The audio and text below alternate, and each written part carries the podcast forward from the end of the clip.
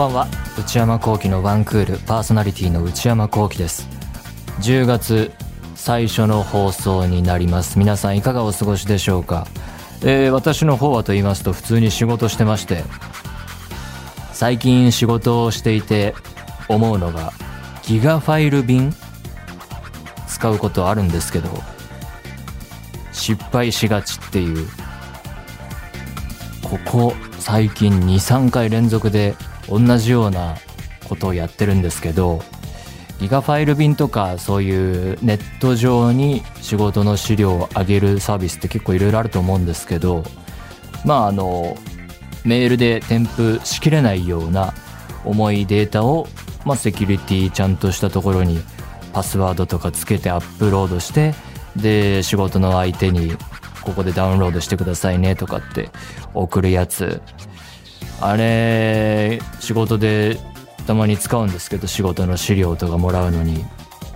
そういう資料をあじゃあ必要だなと思ってダウンロードしようと思ってクリックするともうできなくなってる。期限が切れてたらしい。これ僕は分かんないんですけど今の社会人会社勤めだったりまあ社会で働く人なら備えて知っておかなきゃいけないもう習慣的にやっておかなきゃいけないルールなんですかね。例えばあのリモートワークが増えてきてここ何年か、えー、オンラインで会議する時のなんとなくのルール。なんか面倒くさいマナーは笑われてましたけどこう自分が喋ってない時はミュートするとかですか。そういう円滑に進めるためのこのやり方で顔を合わせるんじゃなくてオンラインで会議するならこういうやり方だと進めるのが楽ですよねっていうのでいろいろ増えてきたと思うんですけど、まあ、それも僕は疎いんだけど同じようにオンラインで資料をやり取りするのが増えてきたんだから送ってきてもらったら即ダウンロードはルールなのかなって。俺はこういう人間もうどうしようもない人間ですからメールとかで、まあ、事務所から来るんですけどあ来てるなーっていうのでまあ必要な時に見ようって。視野には入ってるけどアクションを起こさずにボケーっとしててで大体そのイベントに、えー、登壇する前とか、えー、オンラインの配信に出ますよっていう前だとかえー、取材をまとめて受けるのでとかの前とかに映像資料とか、え、画像の資料とか来ることが多いんですけどじゃあそれが近づいてきた。1日2日前。クリック。期限切れ。これ俺が悪いのか？まずやっぱねこういう時はその焦ってはいけない。現象を捉えなければいけないなと思って。えー、これ俺が悪い可能性もあるぞ。つまり即ダウンロードルールにもう世間がなってるのかもしれないとも思い始めて即ダウンロード時代なのかとか。まあね仕事のやり方とかシステムはどんどん変わっていくものですしね。でそれに応じて暗黙の了解というかそのなんとなくの感覚の問題とかも変わっていくものだから、まあ、僕が変わんなきゃいけないんだろうなとは思ってるんですけどちょっとね最近それが立て続いたので面食らっている日々です。それでは内山昂輝のワンクールスタートです。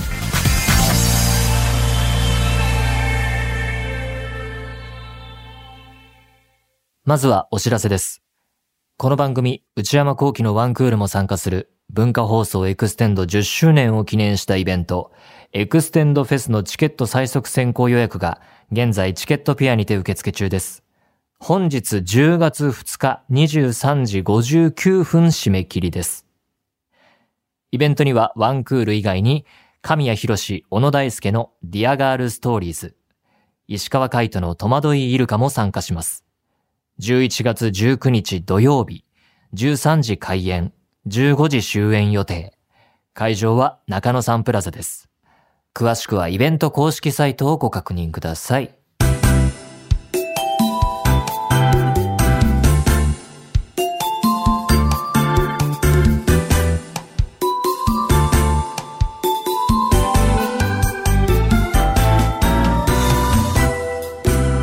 内山幸喜のワンクール。内山幸喜のワンクール。続いてはこちらのコーナー。ムビログ。このコーナーでは私内山幸喜が最近見た映画についてただひたすら語らせていただきます。まずはメール紹介。こちらラジオネームなかったそうです。最近ムビログのコーナーが少なく感じます。このコーナーを一番楽しみに聞いているので寂しいです。最新の映画じゃなくともサブスクで見た映画でもいいのでコーナーをやってほしいです。ご意見ありがたく頂戴します。まあ、なかなかいろいろ総合的なね、事情がまあありますね。えー、まあ、ブログで長く語りたいな、語れそうだなっていう映画がタイミングよくあって、えー、それについて考えたり、えー、メモをまとめたりする時間があって、その仕事のスケジュール、もろもろとあってで、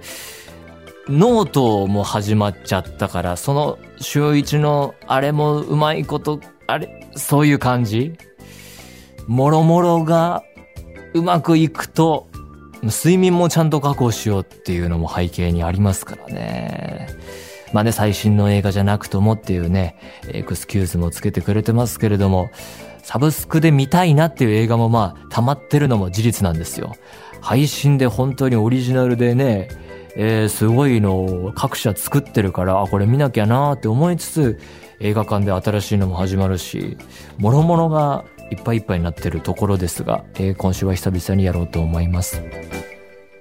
今回取り上げる作品はこちらです。みんなのバカンス。この映画はフランス映画、えー、長さは100分。監督はギヨーム・ブラックという人で、えー、いろいろね、ギヨームのヨがパンフだと普通に大きいよなんですけど、ネットとかで見ると小さいよになってるページもあったりして、ちょっと表記どちらが正しいっていうのはフランス語もわからないので、えー、かりません。1977年パリ生まれの監督。えー、これまでに7月の物語、これは2017年の68分の映画、えー、他に優しい人、えー、2013年100分、えー、そして女っ気なしという映画2011年58分、えー、あとは2018年にドキュメンタリー系の映画で宝島という作品、これが97分。まあ、通に長編弱のものもあれば、えー、68分とかね58分とかもう中編長編の間ぐらいの作品があったりあとは他に短編とかドキュメンタリーなどを撮っている監督です。ギオム・ブラック作品は私は今回初めて見ました。名前は何年も前から聞いていてあのこれらの優しい人とか女気なしとかえー、7月の物語とかが紹介されてる時だと思うんですけど映画好きの間ですごい評判が高くて蓮見茂彦さんが褒めてるぞっていうのもすごい読んだし、えー、だったんですけれども、えー、遅ればせながら初めて見ることができました、え、その背景には単館公開系であることいわゆるミニシアター系の作品、え、限られたところでしか上映していないことに加えて過去作品が全然見れない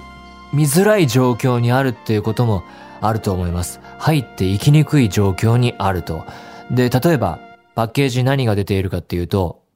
女っ気なし。えー、これが、えー、58分の作品と、遭難者っていうまた別の短編の作品セットになった DVD が2019年に発売された、まあこれ DVD ですからね。これだけ。これが出てるだけで、配信には僕が調べた限りは出ていなかった。ただ、宝島っていうドキュメンタリー97分の2018年の作品は今年の前半に、えー、ジャイホーというサブスクで僕今、えー、絶賛活用中のやつですけれども60日間だけ配信されていた。これだけなんです。今時こんなにね、難しい状況あるのかっていうぐらい、え、ギオーム・ブラック見たいってなった時に、え、厳しい状況があって、まあそれもあったのかなと思います。で、えー、今回のみんなのバカンスは、えー、全国いろんなとこで公開しているんですけれども、東京だと渋谷のユーロスペースだけでの公開で、久々に行きました、ユーロスペース。で、ユーロスペースありがたいことに、ギオム・ブラックの今回新作の公開に合わせて、えー、みんなのバカンス以外の過去の作品を、えー、特集上映やってくれていまして、えー、その間に7月の物語は見ることができました。これも見応えのある作品でした。さて、えー、みんなのバカンス、あらすじを簡単に紹介したいと思います。えー、始まりは、フェリックスとシェリフという男性二人組、これ友達同士なんですけれども、この二人が旅に出かけるところから始まると。で、何のためにも旅に出るかというと、その前日にフェリックスが路上で知り合ったアルマという女性がいて、この子のことを好きになって、えー、その人を追いかけるためと。で、アルマとフェリックスっていうのは確かにいいムードになったんですけれども、アルマは、あの、家族とバカンスに行く予定があったので、まあそれで郊外に向かってしまう。あもう行かなきゃっていうんで、えー、連絡先は交換してたみたいなんですが、アルマは、えー、フェリックスの元から去ってしまう。それがオープニングで描かれます。で、フェリックスとシェリフ、さっき言った男友達二人組は、相乗りアプリ。これね、ちょっとフランスのこのアプリ、どういうシステムなのかよくわからないんですけれども、これを活用しまして、えー、出会った、えー、男性、エドアール。この知らない人ですね。エドアールっていう男性の車に乗せてもらって、一緒に車で旅に出ることになりますと。で、エドワールっていう人はですね、めっちゃいいキャラなんですけれども、まあ、お金持ちの家の子っぽいなっていうのが、えー、ちょこちょこと、えー、描写されます。で、えー、3人は車で旅に出かけてアルマの元へ行くと、えー、乗り込んで行った先で一体何が待っているのかというお話です。まあ、見終わってトータルであの言うと、あらすじはこうやって紹介できるんですが、こっから先はですね、気象転結がはっきりとした、かっちりとした、いわゆる物語っていうのはあんまりなくて、構造的には、ふとしたきっかけでバカンスが始まって、あまあ、予期せぬ出会い、アクシデントもあり、で、意外な場所で、それによって意外な場所での滞在が始まり、やっぱり意外な出会いがあったりして、で、バカンスですから、旅に出かけたら旅は終わるわけで必ず。そうすると、その人間関係の中で別れも待っているだろうと。バカンスの楽しさも描けるし、別れの切なさも描けるしっていうんで、こう映画にとって美味しいものがどっちもあって、いろいろこう美味しいとこ取りできる、えー、お話の構造になっていて、で、こういうバカンスを描いた作品は、このみんなのバカンス以外にもたくさんあるそうで、えー、バカンス映画っていうジャンルもあるみたいです。で、えー、見てみて思った直後の感想は、めちゃくちゃ面白かったということ。見れて、本当に劇場で見れてよかったなと言ってよかったなと思いました。で、どんなところが面白かったか。その面白さは、ゲラゲラ笑う面白さでした。つまり、コメディ映画としての面白さがすごかった。フランス映画で、えー、映画のクロートたちがの中で評判が高くて評論家の人が褒めてて、で、ドキュメンタリーも撮ってます。映画祭でも評価されてますっていうと、どうしても硬いイメージ、えー、持たれがちだと思いますが、全然違いました。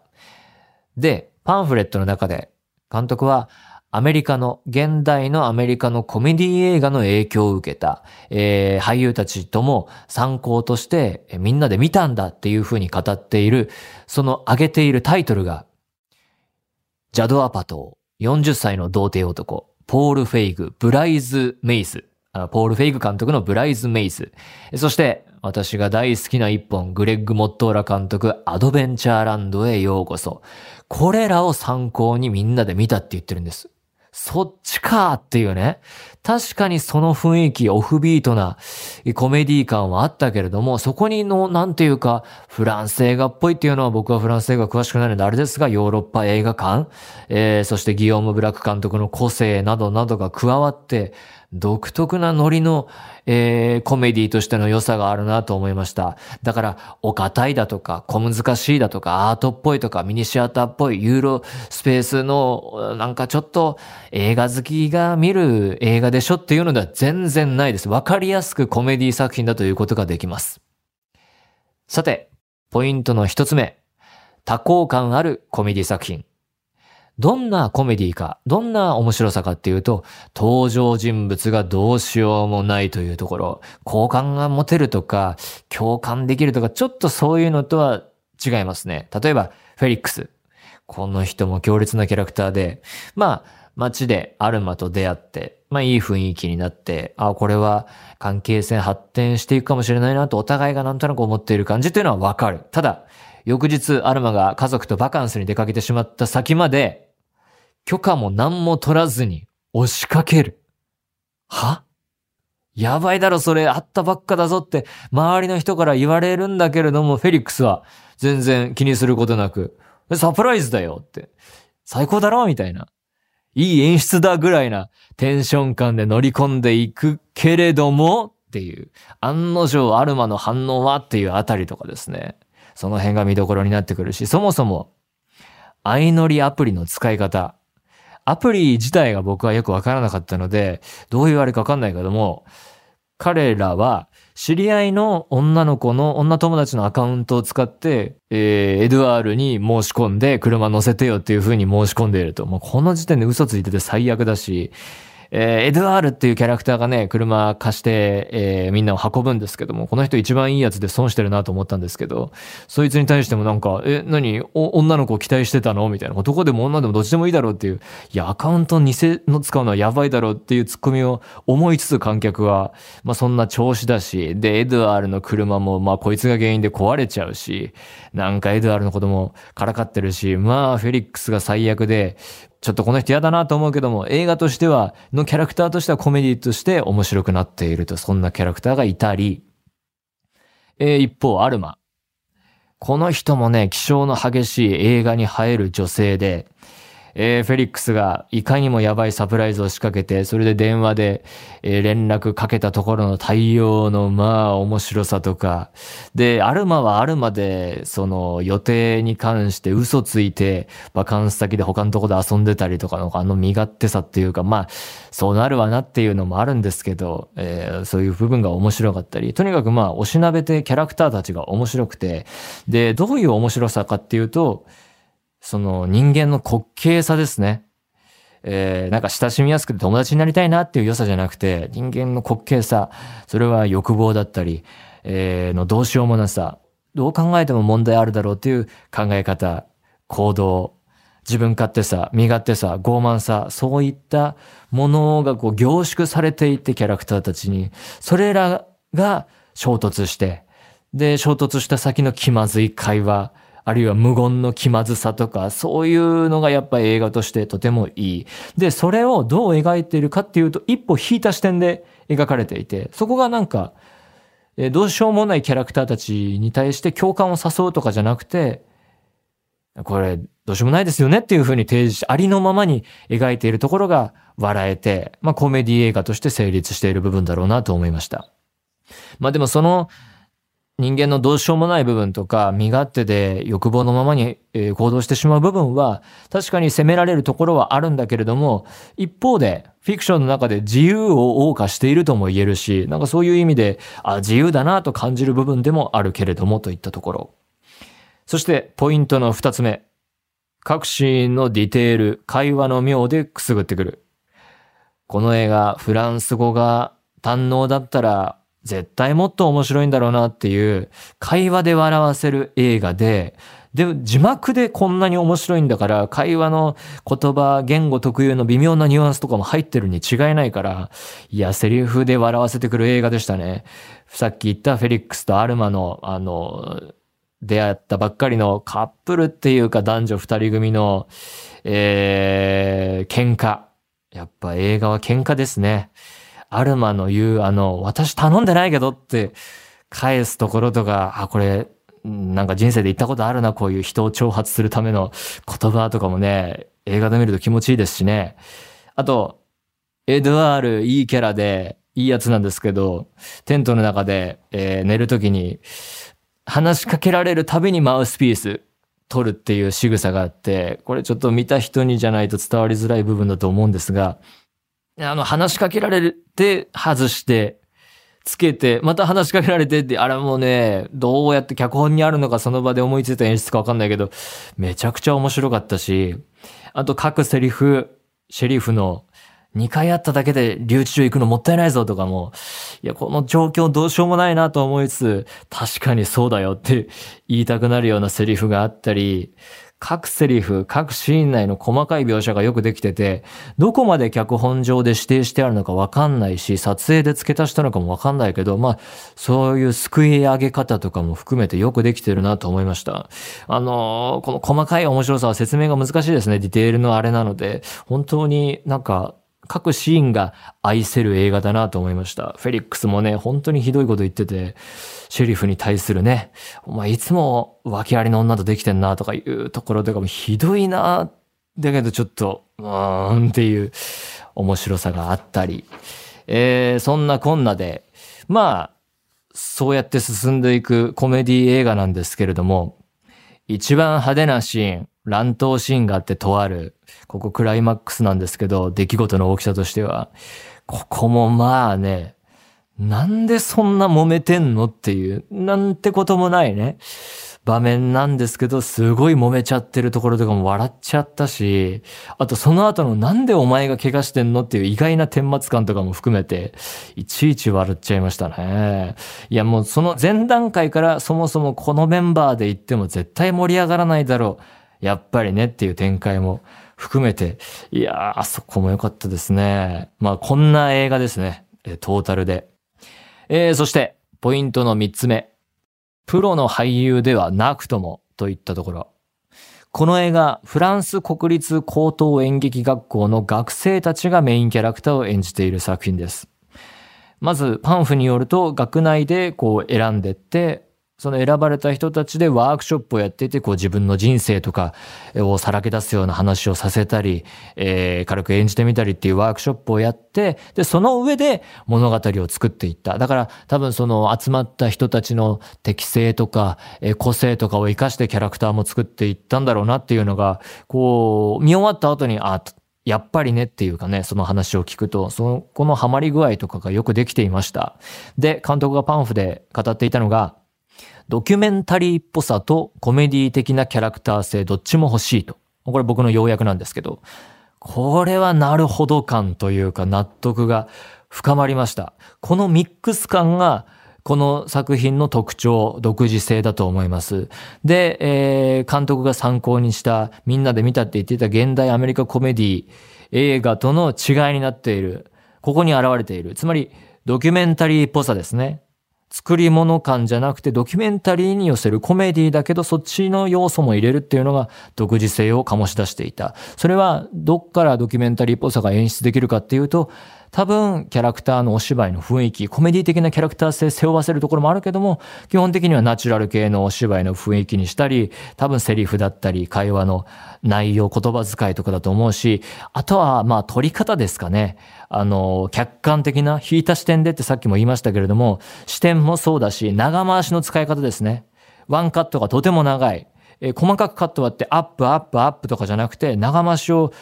多く使ってカットもあんまり細かく割らないことでドキュメンタリー性を出している。この辺はテクニック感じました。まあだから演技をすんごい長年学んできたベテラン俳優がいなくても、えー、バリバリの第一線級のプロの俳優でなくとも、まあ、しっかり脚本があって、そのキャラクターに俳優さんに合わせた合ったキャラクターと脚本があって、ちゃんとそれを演出して、えー、しっかり演出、撮影して、構図もピシッと切り取って適当なカット積み重ねるんじゃなくて変なテンポ感出すんじゃなくて、えー、しっかり編集するとまあ、傑作ってできちゃうんだなと、この映画が証明してるなと思いました。えー、まあ、で、これがトレードオフというか、こうやって学生がメインで出ていると、まあ、有名俳優がいないわけですから、それがまた、あの、日本での、えー、例えば、日本をはじめとする海外諸国での扱いの小ささとかにもつながっている部分はあるのかなとも思いましたけれども、いや、でも、傑作になるんだなと思いましたし、だから、普通に面白い映画なのにと思いましたけどね。気取ったアート系の、えー、ヨーロッパ映画とは縁遠い、えー、一本なので、クロート好みの作品でもないですし、あだから、なんかもうちょっと広がってもいいもんなのになとも思ったりしました。で、ここからが真骨頂というか、基本的にはこれまで話したようなドタバタコメディの側面が強いんだけれども、笑いながらもハッとさせられ、ちょっと感動してる自分っていうようなシーンも多い。なぜか感動している。え、泣いちゃうかもみたいな。エドワールのカラオケシーン、カラオケが登場するんですけど、その使い方も上手くてカラオケシーンとか、えー、フェリックスとアルマの謎の別れのシーンというか、そことか、シェリフが子守してるところとか、あとは終わり方ですね。終わり方がまあ、今年有数の終わり方で、えー、ラスト近辺のシーン素晴らしい締めくくり方。だから、バカンス先で出会って、かけがえのない美しい瞬間があって、で、でも、バカンスが終わってこの先、その関係が続くかはわからない。でも、そこで二人は見つめ合ったし、このなんか尊い時間をお互いに感じていることは確かだ、みたいな言葉では全然出さないですけれども、そのキャラクター同士が見つめ合っている瞬間にそれがシーンにみなぎっていて、からのエンディングで流れる曲、エンドロールに流れる曲、ケビン・モービーという人のハーレム・リバー。これがまあいい曲で映画にぴったしで、これが流れてきた瞬間に、わ、今年ベストワンかもしれないなと思いました。まあ、とにかく、あそこに旅に行きたくなる映画です。バカンス行きたくなる映画です。もうね、川があって、プールがあって近くに、で、食堂がなんかすごい、だるい雰囲気の食堂があって、で、ちょっとしたまあ、バーがあって、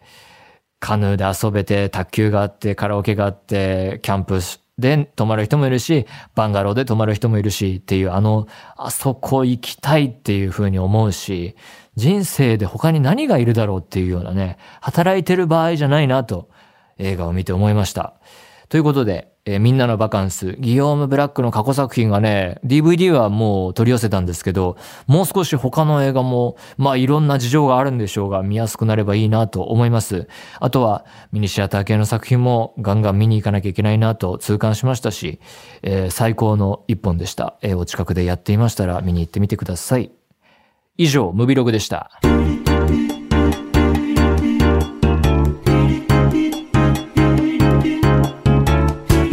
内山幸喜のワンクール。